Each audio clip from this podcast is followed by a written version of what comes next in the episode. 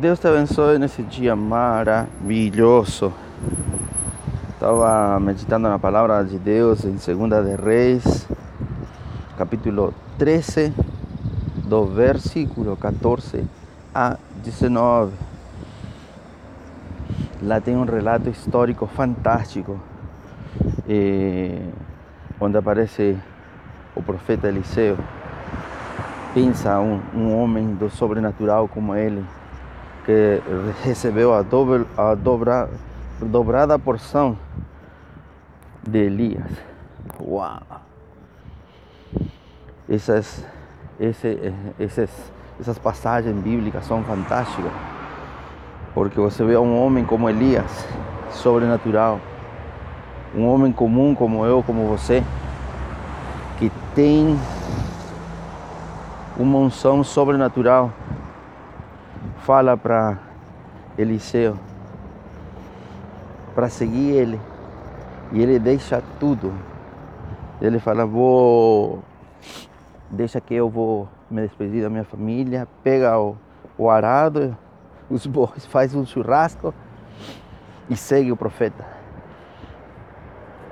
E aí o que você quiser receber, vai receber.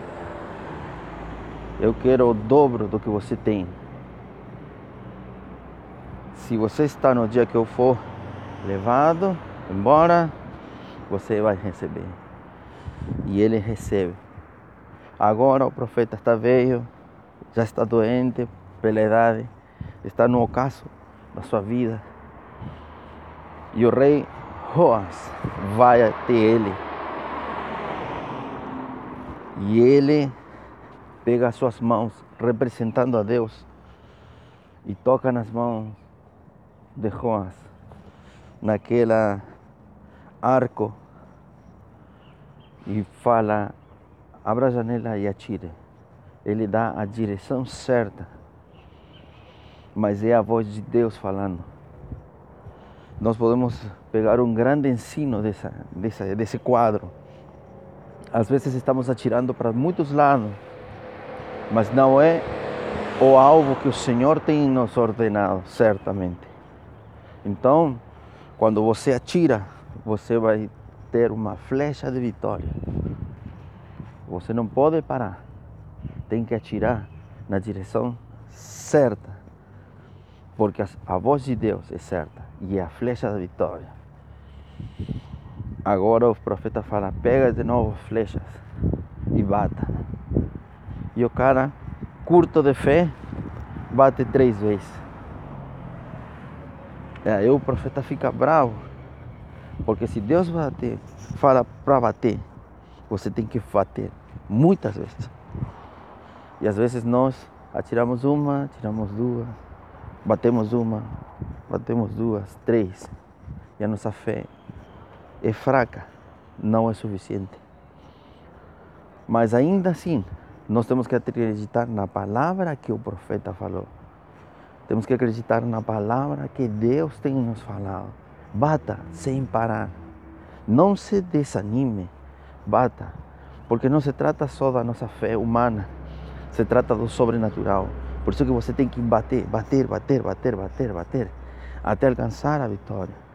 Você não pode desanimar, desfalecer. Você não pode cair. Por isso que o profeta fica bravo. E, e ele fala para ele: que ele não teria a vitória total por causa da falta de fé. Às vezes nós não temos vitória em algumas áreas das nossas vidas. Tem áreas das nossas vidas que nós temos a, temos a tirar uma, duas, três e abaixamos os braços. Mas esse relato bíblico está nos dizendo: não, é, é o tempo de bater até alcançar a vitória. Isso me lembra da viúva que vai ao rei injusto. E ela bate, bate, bate, bate sem parar. E o rei injusto fala: Oh, vou atender essa mulher. Não vai ser que ela continue nesse lugar batendo e eu fique molesto. Se o rei injusto atendeu, como que nosso Deus, que é o rei justo, não vai nos atender? Por isso não, não se canse de bater. Nesse dia maravilhoso que, que Deus possa tocar teu coração e possa te dar a direção certa e você não fique atirando para todos os lados, senão atira só numa direção. E você vai ver que Deus vai te dar a vitória, a vitória que você precisa nesse dia. Por isso que eu te animo nesse dia, tenha fé. Eu também às vezes a minha fé quer desfalecer, mas eu penso nesse texto, não, eu tenho que bater, bater, bater, bater, bater. Porque das pequenas coisas e que Deus vai fazer grandes. E para fechar essa reflexão de hoje, no versículo 21 desse mesmo capítulo, nós vemos que estavam passando com um morto. E o, o corpo do morto cai em cima do túmulo onde estavam os ossos de Eliseu. E o cara pula daquele coisa e ressuscita.